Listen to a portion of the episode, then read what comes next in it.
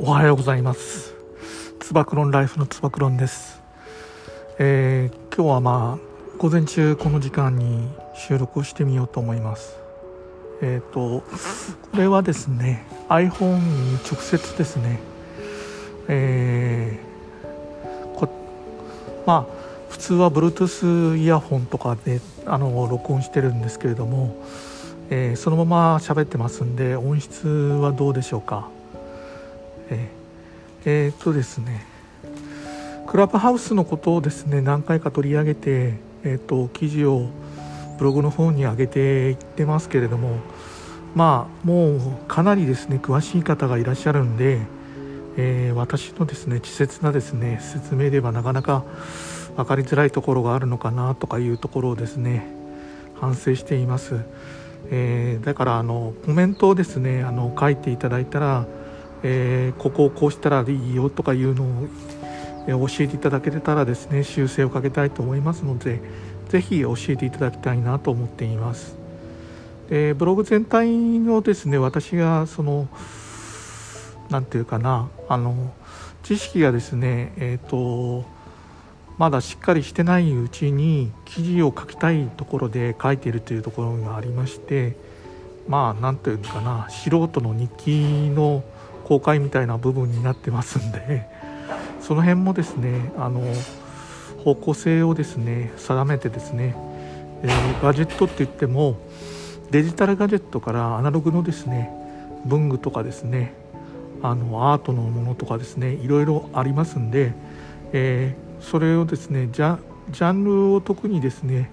規定せずに私の気に入ったものを皆さんにお話ししていけるようにポッドキャストでもしてますしブログの方でも書いていきたいなというのが今の狙いです、えー、その辺がですね書きやすいなっていうのが一番の理由でなってますね。えー、えー、とまあクラブハウスも本当にですねもう日々ですね進化していっててえっ、とまあ定着してるですね番組の時間もモデレーターって言ってそのルームを主催してる人がどんどんどんどん変わりながらですねもう長時間ですね24時間とかですね、えー、半日とかですねやってるようなところもあったりしますけれどもまあ私の見解としてはいまだにやっぱりあの何て言うかなあの